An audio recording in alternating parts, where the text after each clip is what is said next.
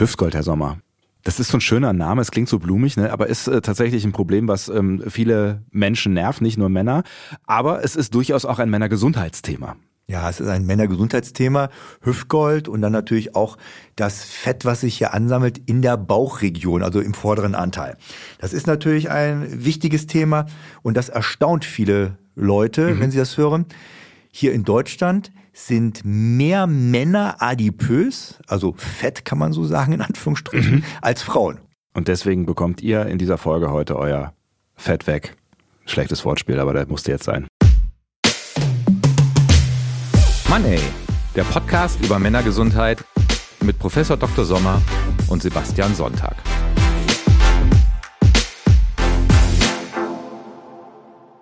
Sommer und Sonntag sind wieder hier. Sebastian Sonntag mein Name und äh, Professor Frank Sommer, der erste und einzige Professor für Männergesundheit. Schön, dass Sie da sind. Ja, vielen Dank. Und wir sprechen heute über Hüftgold, habe ich gerade schon gesagt. Und Sie haben gerade auch schon darauf hingewiesen, dass Hüftgold ja ein äh, dehnbarer, ein schönes Wort in dem Zusammenhang, dehnbarer Begriff ist. Bezeichnet einmal an der Seite so diese kleinen Love Handles, sagt man, glaube ich auch. Ne? Genau, Love Handles. Ja, ja, ja, ist auch ein schöner Ausdruck, ja. Mhm. Aber es geht auch noch ein bisschen darüber hinaus was wir heute sprechen wollen. Ne? Genau, es geht auch um das, um die Fettansammlung im vorderen Anteil mhm. des Bauches und insbesondere interessiert uns aus gesundheitlichen Aspekten natürlich das Fett, was hinter der Bauchmuskulatur ist, das sogenannte viszerale Bauchfettgewebe. Das mhm. ist für die Männergesundheit oder grundsätzlich für die Gesundheit ganz entscheidend. Mhm. Und das wollen wir uns heute anschauen mit Oliver 43, der zu Ihnen gekommen ist mit Hüftgold und mit dem Wunsch, da was dran zu ändern. Ne? Mhm, genau. Also er ist zu uns gekommen und hatte eben die Frage, es hat ihn gestört, er war ist ein sportlicher Typ. Also man sieht auch, wo er durch die Türe durchgekommen ist, äh, dass der regelmäßig Sport macht. Sowohl Krafttraining als auch im Ausdauersport ist er zu Hause. Aber wenn er das T-Shirt auszieht, mhm. sieht man hier an der Seite eben diese, wie haben Sie so schön gesagt, Love Handles. Mhm. Genau, also dieses Hüftgold. Aber auch hier vorne hat er einen leichten Bauchansatz gehabt. Und das war so das eine Thema bei ihm. Mhm. Und das andere Thema war bei ihm gewesen, naja, er hat sich gerade neu verliebt gehabt und hat mhm. gedacht, Mensch, da kann eine zweite Hochzeit passieren. Also er war geschieden und dann hat auch seine neue zukünftige Partnerin schon angedeutet, will ich auch Kinder haben. Mhm. Also dann hat er schon zu mir gesagt, ja, mit 45 vielleicht spätestens heiraten, äh, mit 47, 48 nochmal äh, Kinder haben. Was kann ich tun? Und ist da meine Bauchregion vielleicht mitentscheidend, äh, dass ich eben lange fit, jung und dynamisch bleibe, mhm. damit ich natürlich auch sehe, dass meine Kinder noch gut aufwachsen. Was ja schon mal ziemlich vorausschauend gewesen ist von Oliver, sich so Gedanken darüber zu machen und dann auch zu Ihnen zu kommen, weil tatsächlich ne, Körperfett hat was mit Gesundheit zu tun. Das haben Sie gerade eben schon äh, angedeutet. Ja, also das war sehr weise und sehr klug von ihm und richtig. Also es gibt nicht so viele Männer, die Ahnung davon haben, dass, wie wichtig das ist. Hm. Und deswegen sprechen wir jetzt mal drüber. Warum ist es so schwer, wenn jetzt zum Beispiel auch Oliver zu Ihnen kommt, obwohl er ein sportlicher Typ ist, diese Seiten, dieses Hüftgold oder vielleicht auch einen kleinen Bauchansatz wieder loszuwerden? Was passiert da im Körper? Warum sammelt der das da ausgerechnet an den Stellen, das Fett? Also das Problem bei uns Männern, muss man sagen, also wir unterscheiden nach Frauen und Männern, grob orientierend sagt man ja immer, Männer sind ein Apfeltyp von der Fettansammlung her. Das heißt hier Bauchregion und Hüftregion, also hier oben drüber, da sammelt sich schön das Fett an.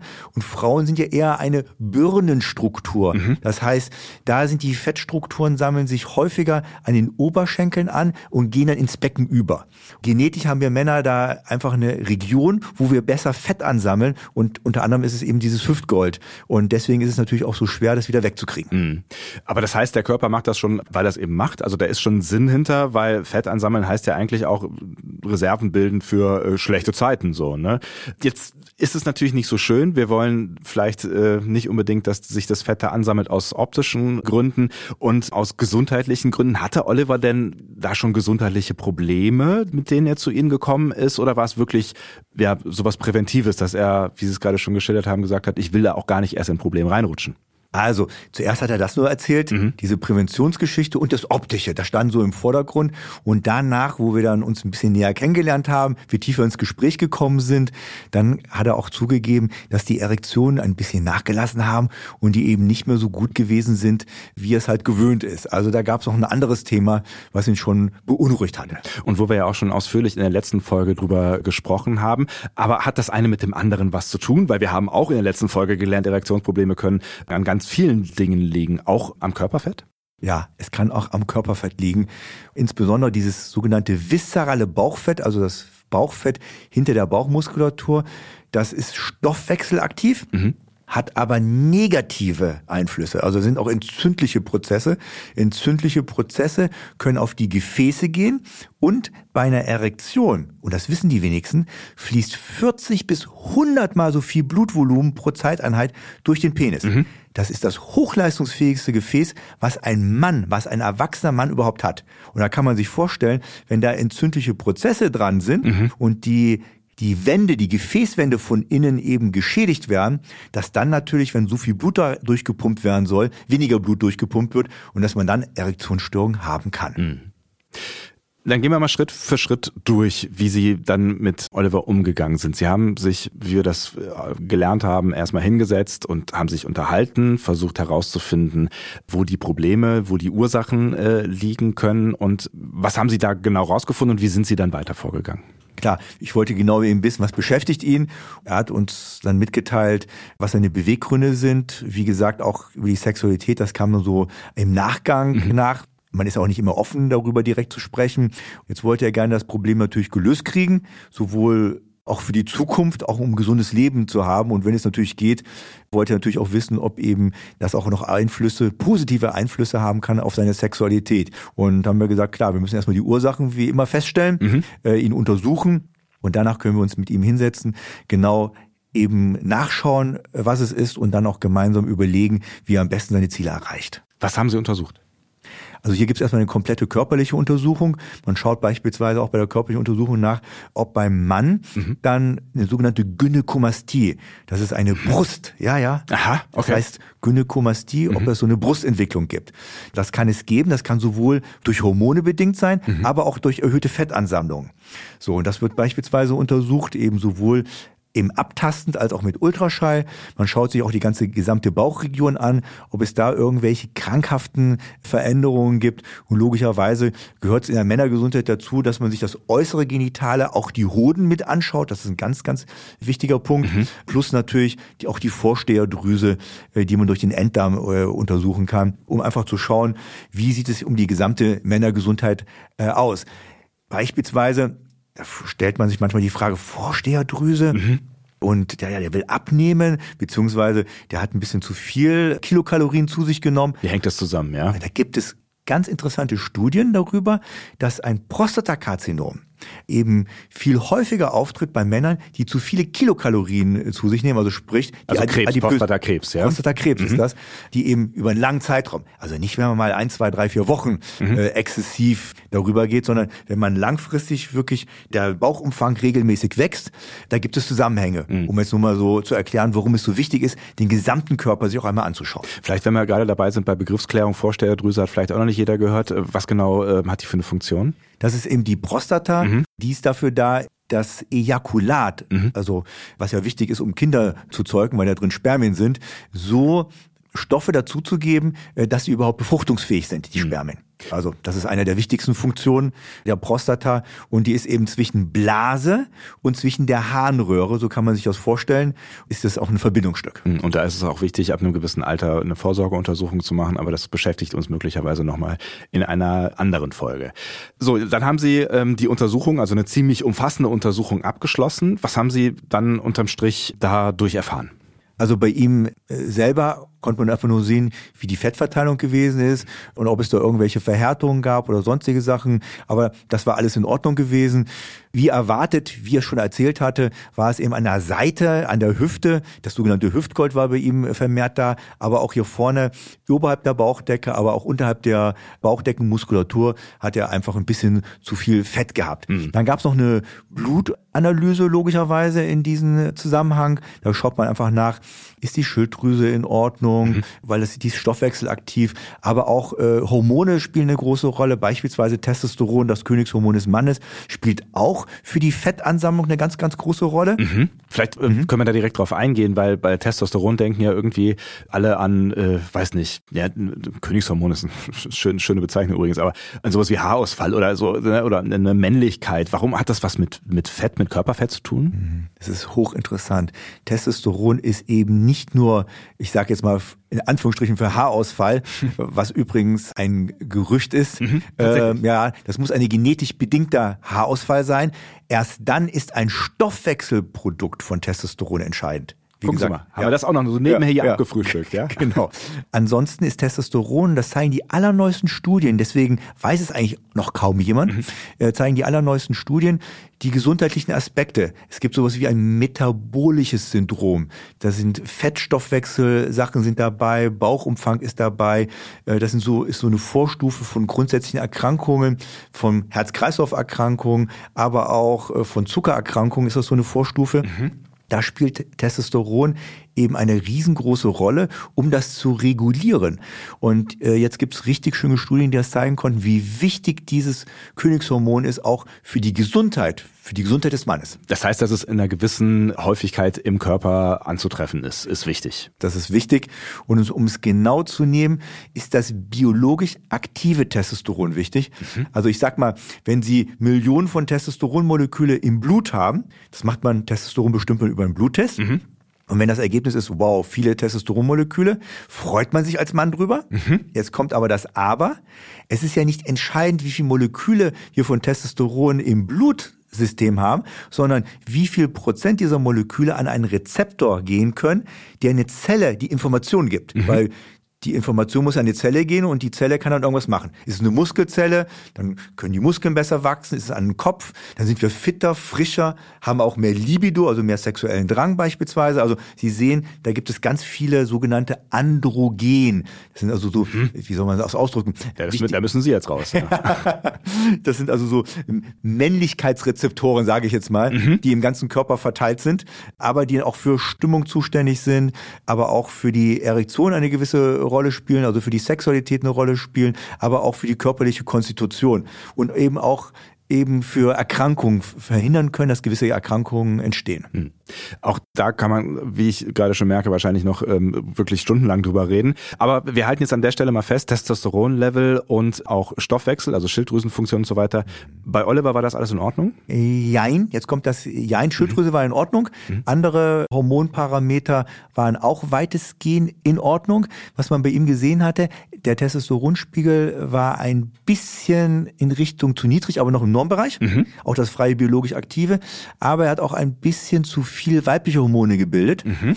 Das liegt oder beziehungsweise es kann daran liegen. Vielleicht müssen wir da kurz äh, festhalten, weibliche Hormone im männlichen Körper ist eigentlich total normal, ne? Weibliche Hormone im männlichen Körper ist total normal. Mhm. Das ist das sogenannte Östrogen, richtig? Das Östrogen. Und das Östrogen ist sogar auch wichtig, dass wir Östrogene haben, beispielsweise für die Knochenstabilität. Aber diese Werte dürfen nicht zu hoch sein. Mhm. Das ist der erste Punkt. Und was nicht passieren soll, dass das Männlichkeitshormon Testosteron in weibliche Hormone zu stark verstoffwechselt wird. Also es kann passieren, mhm. dass zu viel Testosteron in weibliche Hormone verstoffwechselt wird. Das heißt, die können sich umwandeln quasi. Können ja? sich umwandeln. Mhm. Gibt es bestimmte Prozesse. Das heißt, Testosteronspiegel sinkt und weiblicher Hormonspiegel steigt. Das wäre ungünstig, weil das Verhältnis muss ja auch stimmen zwischen Testosteron und Östradiol. Mhm. Und wenn das Verhältnis schlechter wird, können wir natürlich auch Symptome haben, unter anderem auch mehr Bauchfett kann sich ansammeln und man kann auch diese sogenannte Gynäkomastie, also diese Brustvergrößerung, kann man auch dadurch kriegen. Das heißt, es ist schon ein wichtiger Faktor, dass ähm, bei Oliver, wenn auch im Normbereich, aber Hormonlevel nicht so ganz austariert waren, wie sie sein sollten. Richtig, genau. Das mhm. ist, äh, war mit, mit ein Punkt. Und er ist ja auch Sportler. Mhm. Er macht ja sowohl Krafttraining, also muskuläres Training und Ausdauersport. Das heißt also ideal sage ich jetzt mal vom Stoffwechsel her gesehen, ist das immer gut, nicht nur eine einzige Sache zu machen. Das ist auch so ein normaler Therapiekonzept bei anderen Männern, mhm. äh, die wir haben, dass wir eben gucken, falls sie Sport machen, Und die meisten machen dann immer nur eine einzige Sache. Also die meisten sind immer noch so im Ausdauerbereich, wenn sie abnehmen wollen. Aber muskuläre Strukturen sind ganz wichtig. Die erhöhen den Grundumsatz, sind auch wichtig für den Testosteronhaushalt. Also das macht er schon alles richtig. Mhm. Und trotzdem, erstaunlicherweise, hat er die Problemchen gehabt. Aber eben, weil er aber eine gewisse hormonelle Disbalance schon entwickelt hat mhm. zwischen eben Königshormon des Mannes und den weiblichen Hormonen. Das heißt, was haben Sie daraus jetzt für Schlussfolgerungen gezogen für eine Therapie? Also, als erstes haben wir bei ihm festgestellt, dass er zwar regelmäßig Sport macht, mhm. aber trotzdem, wenn er von der Arbeit nach Hause kommt, bisschen Schwierigkeiten hatte, sich so richtig zu motivieren. Mhm. So. Und das kann übrigens mit diesem Ungleichgewicht zu tun zu haben, mit diesem Testosteronwert. Tatsächlich. Das kann damit was zu tun haben. Hat ja. man endlich jemanden, auf den man schieben kann. Toll. Das muss natürlich richtig diagnostiziert werden. Also man kann nicht sagen, ich habe heute keine Lust, mein Testosteronwert stimmt nicht. Also Schade. Also der gehört, ja, da gehört ein bisschen mehr dazu, sowohl die körperliche Untersuchung, aber auch spezielle apparative Untersuchung mhm. plus eben die Laborparameter. Und die muss man auch zweimal bestimmen. Also nicht nur ein einziges Mal, sondern die müssen zweimal bestimmt werden, um nicht einen Zufallsbefund zu haben, weil man vielleicht einen schlechten Tag hatte oder so. Ich merke schon, keine, keine gute Ausrede, ja. Aber für Oliver wäre es im Zweifel eine gewesen, nachdem Sie diese Untersuchung gemacht haben. Ja, da hat man natürlich ein Problem, wenn die Motivation nicht hoch genug ist, beispielsweise intensiver zu trainieren oder das Training dann, weil der Hormonlevel nicht so, so perfekt ist, eben, dass das Training gut anschlägt, mhm. dann hat man natürlich ein Problem als Mann. Äh, mhm. der was verändern möchte. Klar. Und äh, dementsprechend äh, haben wir da auf jeden Fall einen Ansatzpunkt gehabt, mit ihm was zu machen. Grundsätzlich ist immer unser therapeutischer Ansatz, keine Medikamente zu geben oder keine Hormone zu geben, äh, sondern man soll versuchen, durch konservative Methoden, wie Ernährungsumstellung, aber auch körperliche Aktivitätsveränderungen eben diese Ziele zu erreichen. Mhm. Dann nehmen wir uns doch vielleicht genau diese zwei Bereiche gerade mal vor. Fangen wir mit der körperlichen Aktivität an. Jetzt hat Oliver schon Sport getrieben. Was haben Sie ihm dann geraten oder was sollte er in seiner sportlichen Aktivität umstellen? Mal abgesehen davon, dass er seinen Hintern hochbekommen muss, wenn er ihn hochbekommen sollte. Also der war ja schon verhältnismäßig gut, weil, wie gesagt, er Ausdauersport und mhm. eben muskuläre Übungen durchgeführt hat. Der brauchte so ein bisschen Motivationsantrieb um das Training etwas zu intensivieren. Und da haben wir gesagt, er sollte lieber kürzere Trainingseinheiten machen, mhm. dafür aber intensivere Trainingseinheiten. Mhm. Äh, das ist sowohl interessant übrigens für den Gesamtkilokalorienverbrauch, der sogenannte Nachbrenneffekt. Das heißt, sie trainieren zwar kürzer, beispielsweise 30 Minuten, mhm. Äh, aber auf einem sehr hohen Level dann erreichen sie nicht mal die Kilokalorienzahl, die er sonst bei einem einstündigen Training auf niedrigem Level mhm. hätte. Aber der Nachbrenneffekt, das ist der Effekt, der nach dem Training eben weiterläuft, mhm. der ist höher, so dass er im Endeffekt dann doch mehr Kilokalorien verbraucht. Hinzu kommt noch, er stimuliert besser seine Muskulatur, bekommt mehr Muskeln, erhöht er den Grundumsatz, dann verbrennt er auch noch in Ruhe mehr Kilokalorien und kommt also seinem Ziel näher, Fett Substanzen zu reduzieren. Hm. Und das ist ja auch so, ein, so eine, so eine, so eine Mindset-Sache. Ne? Das verändert ja was im Kopf, wenn man dann irgendwie nur 30 Minuten vor sich hat, als vielleicht die Stunde joggen oder anderthalb, wenn man das wirklich auf Ausdauer macht. Kalt draußen, schlechtes Wetter und so weiter. Stelle ich mir auf jeden Fall motivatorisch einfacher vor. Das ist motivatorisch manchmal einfacher, mhm. aber dafür ist halt die Intensität höher. Das darf man nicht vergessen. Mhm. Und aus gesundheitlichen Aspekten ist es natürlich gut, ab und zu mal auch längere Ausdauereinheiten auf so einem ruhigen Level aufzubauen. Aber das ist ein anderes Thema. Mhm. Aber wie gesagt, für die Gesundheit ist es vernünftig, auch so welche Einheiten zu haben, eben für das Herz-Kreislauf-System und für das Gefäßsystem. Also bei Oliver war es dann so, dass er ein bisschen intensiver und kürzer trainiert hat. Das auf der einen Seite. Auf der anderen Seite haben Sie das Stichwort Ernährung schon ähm, mhm. genannt. Ernährungsumstellung, Sie nicken sehr intensiv, scheint ein wichtiges Thema zu sein. Ja, ein total wichtiges Thema bei ihm. Das wird jetzt viele Zuhörer und Hörerinnen ein bisschen erstaunen, mhm. weil das so ein bisschen in Verruf gekommen ist. Die Energiebilanz ist einfach entscheidend. Das heißt, wie viel Kilokalorien nehme ich zu mir mit Flüssigkeit und Nahrung mhm. und äh, wie viel Kilokalorien also wie viel Energie verbrauche ich? So äh, ist ja verpönt, weil ja es gibt ja immer tausend verschiedene Diäten, äh, wie immer sie alle heißen mögen, mhm. und äh, die sagen dann auch, dann wird weniger von irgendwas aufgenommen und deswegen ist es besser genau. für den Körper etc. etc. Ja, ist irgendwie 60 Kilo Kartoffeln am Tag und du nimmst trotzdem ab oder sowas. Ja, genau. Mhm. Genau so ist es. Aber im Endeffekt langfristig ist es wichtig, dass man einfach eine durchwachsene, durchmischte Ernährung hat, kommen wir auch noch gleich im Detail drauf zu sprechen, wie das aussehen soll. Plus, dass die Kilokalorienanzahl eben im Gleichgewicht ist, beziehungsweise wenn man abnehmen will, dass man logischerweise ein leichtes Defizit hat um eben abzunehmen, die Fettpölzerchen abzunehmen. Das heißt aber, ich müsste im Prinzip auch wissen, was mein Grundumsatz ist, also wie viel ich verbrauche in meinem Leben. Kann man das bestimmen oder gibt es da so, so Richtwerte für, weiß ich nicht, einen Mann mit äh, eben 43 Jahren und dann geht man da anhand dieser Werte vor? Also man kann grundsätzliche Richtwerte mhm. haben. Das ist aber Pi mal Daumen, aber es ist besser als gar keine. Wenn man seine Körpergröße kennt und sein Körpergewicht, kann man das verhältnismäßig schnell googeln, muss man ehrlich sagen. Okay. Heutzutage kann man ja fast alles dort finden. Mhm. Dann weiß man ungefähr, wie sein Grundumsatz ist. Man kann das natürlich individuell bestimmen.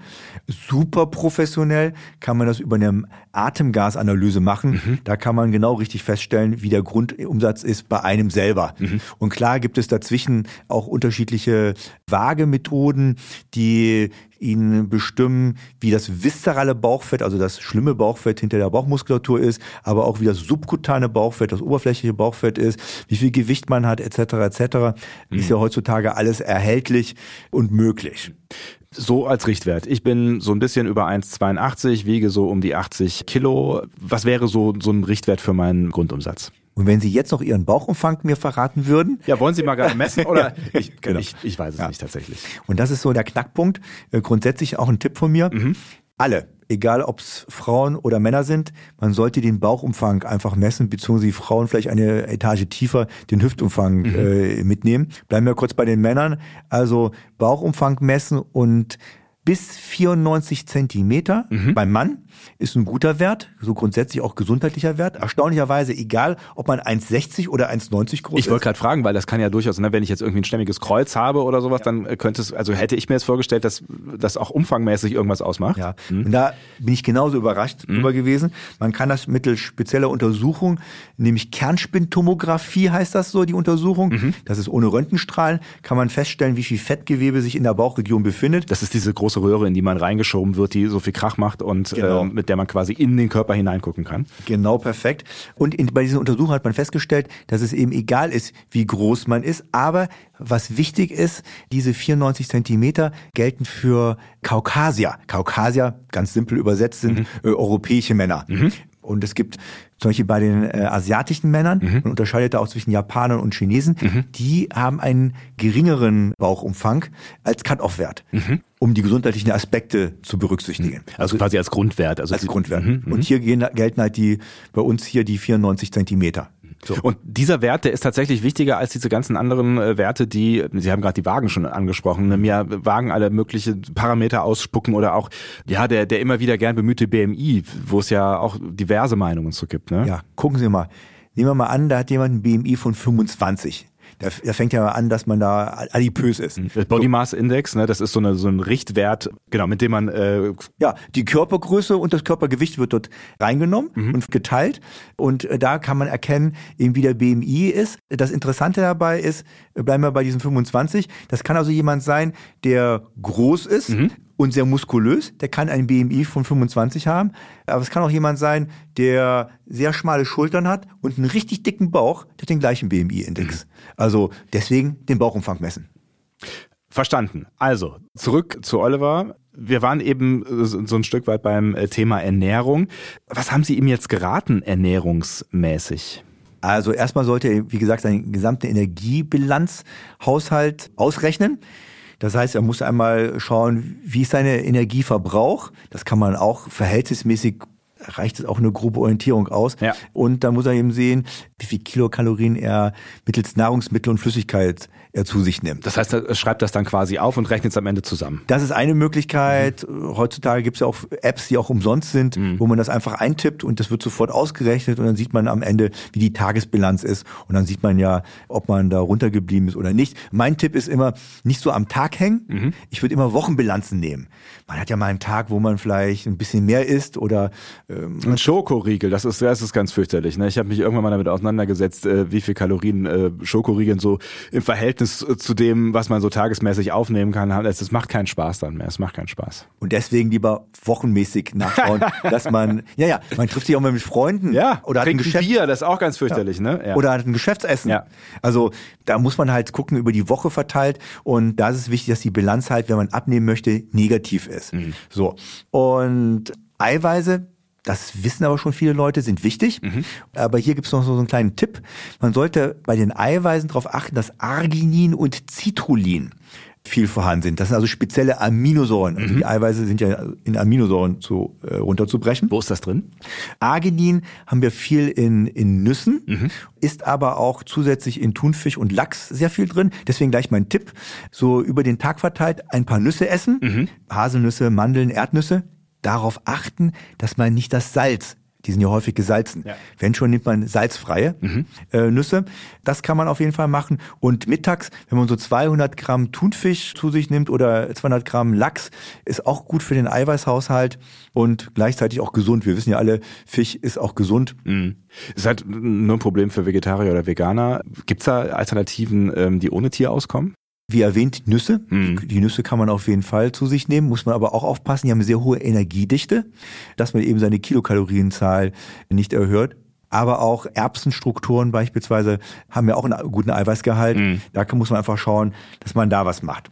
Aber wenn wir schon bei Naturprodukten Anführungsstrichen sind, Citrullin, dieses Eiweiß, mhm. ist ganz äh, entscheidend, also diese Aminosäure. Das hat so einen langmäßigen Effekt dieses Citrullin.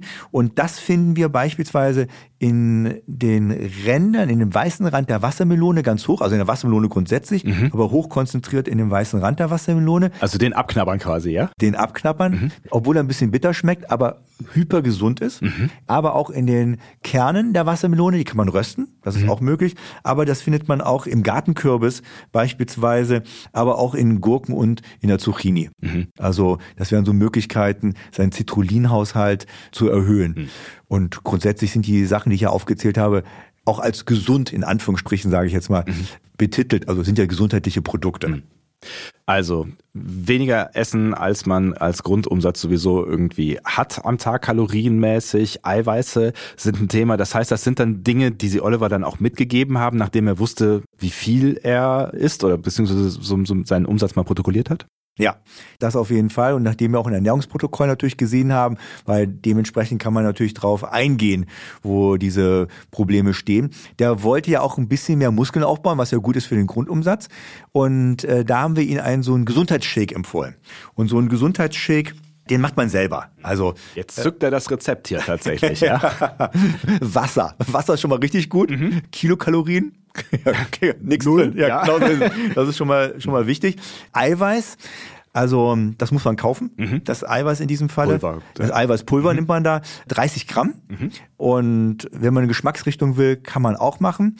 Äh, am reinsten ist natürlich das neutrale Eiweiß, aber gut, man soll auch ein bisschen Spaß dran haben, ja. kann man gerne Geschmacksrichtung reinnehmen. 30 Gramm entsprechen ungefähr 100 Kilokalorien. Dann die Nüsse, die ich vorhin erwähnt habe, die ungesalzenen, nur 15 Gramm, weil die Energiedichte so hoch ist. Mhm. Dann Haferflocken, komme ich aber auch gerne nachher nochmal drauf zu sprechen. Ja. Ist so, so grundsätzlich eine Geheimwaffe, die Haferflocken. Da nimmt man 30 Gramm rein und gerne einen Apfel oder eine Birne, wenn man sowas mag, oder im Notfall eine Banane. Also äh, muss man so, so, so schauen. Auch Bananen sind äh, energiemäßig natürlich ein bisschen weiter vorne als ein Apfel oder eine, eine Birne. Deswegen ja? habe ich gesagt, im mhm. Notfall. Ja. Aber es muss ja auch geschmacklich passen. Ja. Oder man lässt beides weg. Man mhm. kann das auch weglassen. So, und ein Bärenmix. Auf jeden Fall Bären. Bären sind auch ganz, ganz entscheidend. Warum mhm. sind Bären äh, so wichtig?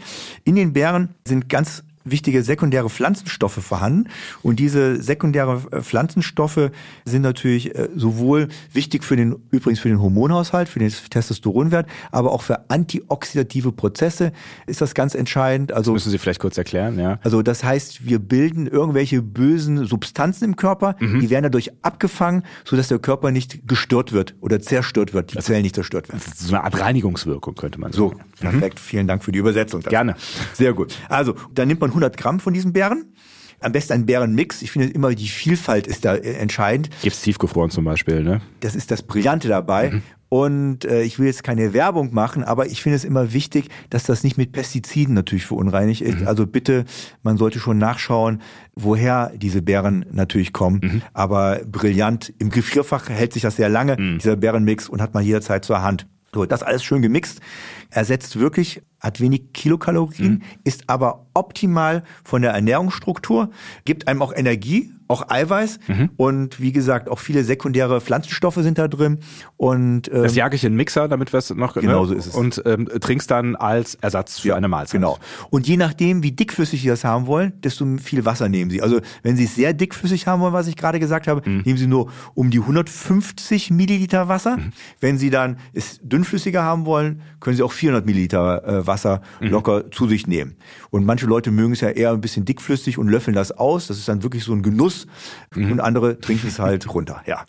Jetzt haben Diäten ja auch ähm, durchaus den Ruf, äh, nicht gut zu sein gesundheitsmäßig. Wie gehe ich denn damit jetzt gesundheitsbewusst um? Wahrscheinlich ersetze ich jetzt nicht jede Mahlzeit mit so einem Shake, sondern mache das ein bisschen behutsamer oder steigere mich oder wie, wie macht man es am besten? Also es ging ja darum, um das Thema, dass man vielleicht eine Kalorienreduktion haben will, mhm. weil man ja abnehmen möchte. Und da muss man auch dieses Sättigungsgefühl haben und trotzdem muss man ja darauf achten, dass man ja ja, ausgewogen in der Ernährungstabelle ist, eben mit Vitaminen beispielsweise, Kohlenhydrate, Eiweiße, Fette, dass das eben alles äh, mit berücksichtigt wird. Und in diesem Falle ist das eher so eine Zusatzmahlzeit gewesen. Mhm. Man kann damit eine Mahlzeit substituieren. Ich würde es dann eher am Abend machen. Mhm. Das ist alles individuell. Es gibt Menschen, die können das nicht, weil sie dann abends zu müde sind, zu hibbelig werden. Die brauchen einfach noch mehr Energie. Und dann kann man das natürlich nicht machen. Mhm. Ich würde nicht auf das Frühstück verzichten. Das hat sich ja bei einigen Menschen so eingeschlichen, sage ich mal, im Ernährungsverhalten. Es wäre gut, diese drei Hauptmahlzeiten äh, zu haben. Ach, es gibt ja so viel. Wir können auch über Ernährung, können wir, glaube ich, stundenlang reden. Es gibt ja auch so viele Studien über Ernährung. Aber äh, vielleicht können wir das gerne nochmal festhalten, äh, weil Sie das gerade so gesagt haben. Gibt es denn eine Mahlzeit, die am wichtigsten oder am, am gesundheitsförderlichsten ist? Das Frühstück haben Sie gerade rausgehoben. Ich habe auch irgendwie noch noch im Hinterkopf, es gab eine Studie, die gesagt hat, Frühstück ist so schlecht wie Rauchen. Aber ähm, ich glaube, man findet zu allem jede Meinung, wenn es um Ernährung geht. Welche Mahlzeit sollten wir auf jeden Fall zu uns nehmen? Die drei Mahlzeiten. Tatsächlich. Ja. Frühstück, Mittagessen, Abendessen. Mhm. Das ist wirklich wichtig, dass wir drei Mahlzeiten zu uns nehmen. Wir versuchen dann auch alle drei Bausteine, also Kohlenhydrate, Eiweiße, Fette mit drin zu haben und zu schauen, dass wir auch die gesundheitlichen Aspekte äh, mit berücksichtigen in den drei Mahlzeiten. Was sich wirklich auch wissenschaftlich herausgestellt hat, mhm. dass wenn man abends wenn man ein Typ ist, der mit gut umgehen kann, verhältnismäßig früh sein Abendessen zu sich nimmt. Das heißt, dass man eine längere Periode hat, wo man eben ohne Kilokalorien ohne Zufuhr von Kilokalorien isst. Da fällt mir gleich das Intervallfasten-Buzzword genau, ein. Ne? Genau, so ja? ist es. Ja? Das scheint sich schon positiv auszuwirken, mhm. das auf jeden Fall. Aber entscheidend dazu ist wirklich, man muss auch ein Typ dafür sein. Wenn das eine Qual ist, Finger von lassen. Mhm. Kommen wir zurück zu Oliver. Der ist also versorgt worden von Ihnen mit Ernährungstipps. Sie haben analysiert, was er zu sich nimmt und er hat angefangen, seinen Grundumsatz zu reduzieren. Mhm. Hat funktioniert. Genau. Also, das hat bei ihm äh, funktioniert. Ich muss dazu gestehen, bei ihm muss man die Trickkiste greifen, weil mhm. ich hatte ja erwähnt, dass er so ein bisschen motivationslos war. Jetzt nur als Neben, äh, Nebenerwähnung. Wir haben ihn für ein halbes Jahr lang mit Testosteron unterstützt. Mhm. Das heißt medikamentös, oder? Medikamentös mhm. in diesem Fall. Ist verschreibungspflichtig, also mhm. kann man nicht so, so nehmen. Auch, auch ganz wichtig, nie oral einnehmen, also nicht als Tablette einnehmen. Ganz, ganz wichtig, mhm. weil dann die Leber mit in dem Stoffwechselprozess integriert wird, was ungünstig wäre. Also wirklich ärztlich verschreiben lassen. Und da wird's gespritzt oder wie? Es gibt nur zwei vernünftige Sachen. Ja. Eins von beiden bekommt man es in die Gesäßmuskulatur injiziert, genau gespritzt, mhm. oder man trägt es täglich als äh, oberflächliches Gel auf, auf den Körper. Ach was. Und das hängt ein bisschen davon ab, äh, welche Medikamente man sonst einnimmt. Mhm. Und es hängt auch davon ab, wie man selber strukturiert ist, also wie der Tagesablauf ist. Wenn man das machen kann, täglich nach dem Duschen das aufzutragen, und dann sage ich immer meinen Patienten, die müssen ja auch warten, bis es eingezogen ist, bevor sie sich anziehen, putzen sie danach die Zähne, eben nach dem Duschen und nach dem Auftragen. Dann hat diese, man was zu tun. genau, ja, ansonsten unterbricht man ja auch seinen Tagesablauf. Mhm. Aber es gibt auch Leute, die finden das einfach nicht gut mhm. und die sagen, dann bekomme ich doch lieber eine Depotspritze. Wichtig ist Depotspritze. Es gibt nämlich kurzwirksame Testosterone, mhm. aber auch langwirksame Testosterone. Aber auch hierüber, das ist wieder mal ein Thema, was wir ausführlicher gerne ein anderes Mal nochmal besprechen. Und das ist natürlich auch ein Thema, das ihr mit eurem Arzt erörtern solltet oder mit eurer Ärztin. Das äh, ist äh, ein bisschen komplexer. Das merke ich schon. Also, das heißt, Oliver hat die Hormone bekommen, damit er aus diesem Motivationsloch rauskommt. Und äh, das war dann so ein bisschen die Trickkiste, haben Sie gerade gesagt, für ein halbes Jahr. Und danach Danach hat er auch wirklich schön abgenommen. Mhm. Das hat man schön gesehen. Er war motivierter und war nicht mal so diese Abendsmüdigkeit war bei ihm nicht mehr gegeben. Und wie gesagt, das hat auch nur deswegen funktioniert, weil er sonst keine anderen Grunderkrankungen hatte, die für die Abendsmüdigkeit zuständig sind. Also mhm. nur dann funktioniert das. Das ist also nicht das Allheilmittel. Wenn man abends müde ist, dann sagt man, okay, nämlich ein bisschen Testosteron. Nein, nein. Schon läuft's, ja. ja. Mhm. Also, das war die Sache. Und danach haben wir das wieder rausgenommen, aus mehreren Gründen. Er wollte ja sowohl auch Kinder haben mit seiner zukünftigen Partnerin. Mhm. Das ist schädlich, mhm. wenn ich von außen Testosteron bekomme. Das das ist schlecht für die Spermienqualität, um Kinder zu zeugen. Das muss man wissen. Und wie gesagt, das war nur ein Deal mit ihm, um aus dem Motivationsloch zu kommen. Mhm. Und dann war er in, im Tritt drin und dann lief es auch gut. Er hat auch abgenommen. Mhm. Das Verhältnis zwischen weiblichen Hormonen bei ihm und seinem männlichen Hormon hat sich wieder verbessert und dementsprechend auch seine psychische Stabilität war dann wieder besser gegeben und dementsprechend konnte er jetzt auch ohne Hormone gut trainieren und weiterhin auf seine Ernährung gut achten. Und das heißt, nur durch das Training am Ende hat sich das äh, Hormonlevel dann wieder eingependelt. Nachdem wir das herausgenommen haben, das mhm. Testosteron, also das war ja erstmal der Booster. Klar. Und danach hat sich das eingependelt durch das Training, bedingt durch das Training und eben durch die gezielte Ernährung. Mhm. Vielleicht noch kurz zum Schluss, wenn ich jetzt einen Schritt weiter gehen wollen würde und nicht nur meine Love Handles weghaben will, sondern vielleicht wirklich in Richtung Sixpack gehen möchte, also wirklich meinen Körper optimieren will. Haben Sie da einen Tipp? Ja, auf jeden Fall. Also, da muss man, diesmal leider müssen, mhm. bleibt einem nichts anderes übrig, muss man die Bilanz haben, die Energiebilanz, wirklich schauen, was nehme ich auf, was verbrauche ich, weil Sie müssen in ein Defizit kommen über die Woche hinweg. Da darf man natürlich schauen, dass sowohl das subkutane Fettgewebe, also das Fettgewebe unter der Haut heißt mhm. das, plus eben das viszerale, das tiefliegende Fettgewebe eben reduziert wird. Das ist das Erste. Mhm. Das Zweite ist, hochintensives Training durchzuführen, also gerne kurze Trainingseinheiten, aber hochintensiv dafür. Mhm sowohl muskulär, ganz entscheidend, aber auch im Ausdauerbereich. Zusätzlich noch im Ausdauerbereich etwas längeres, das heißt mal am Wochenende einen längeren Spaziergang machen. Mhm. Der darf ruhig mal anderthalb Stunden sein.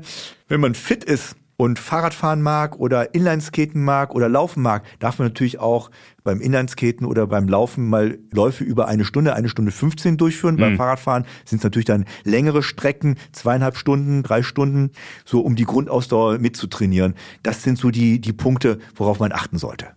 Aber um das auch noch festzuhalten, das sind dann eher optische Beweggründe, warum man sowas tut. Es reicht im Prinzip, um gesund zu sein, wenn man sein Körperfett auf ein gewisses Maß reduziert, dann ist man auf der sicheren Seite, zumindest in einigen Bereichen. Auf jeden Fall. Mhm. Und dabei auch zu berücksichtigen, mhm. man soll es nicht übertreiben mit dem Sport, mhm. weil da kann genau das Gegenteil passieren. Da kann es zwar passieren, dass man zwar optisch schlanker wird, aber gesundheitlich geht's bergab. Punkt eins ist, dass es passieren kann, dass man so das Königshormon des Mannes nach unten drückt. Das kann passieren. Und Punkt zwei ist, man hat ja dann auch gar keine Reserven. Wenn man nur fünf Prozent Körperfett hat und vielleicht mal eine kräftige Erkältung hat oder irgendeine andere Erkrankung, gibt es ja kaum Substanz, wo der Körper Energie rausziehen kann. Jetzt steigen wir von der Waage mal wieder runter und nehmen die Stoppuhr in die Hand, weil in der nächsten Folge sprechen wir über die Ejakulationszeit des Manns. Vielleicht kurz vorab, warum ist denn das so ein wichtiges Thema? Also erstaunlicherweise ist das ein ganz wichtiges Thema, weil in Deutschland über 20 Prozent der Männer viel zu früh kommen. Egal, ob man 20 ist, 50 oder 80 Jahre alt. Das ist eine Ansage. Damit beschäftigen wir uns also in der nächsten Folge. Vielen lieben Dank. Frank Sommer, Professor für Männergesundheit. Sebastian Sonntag ist mein Name. Danke, dass ihr mit dabei wart. Tschüss. Ja, vielen Dank und auch Tschüss von meiner Seite.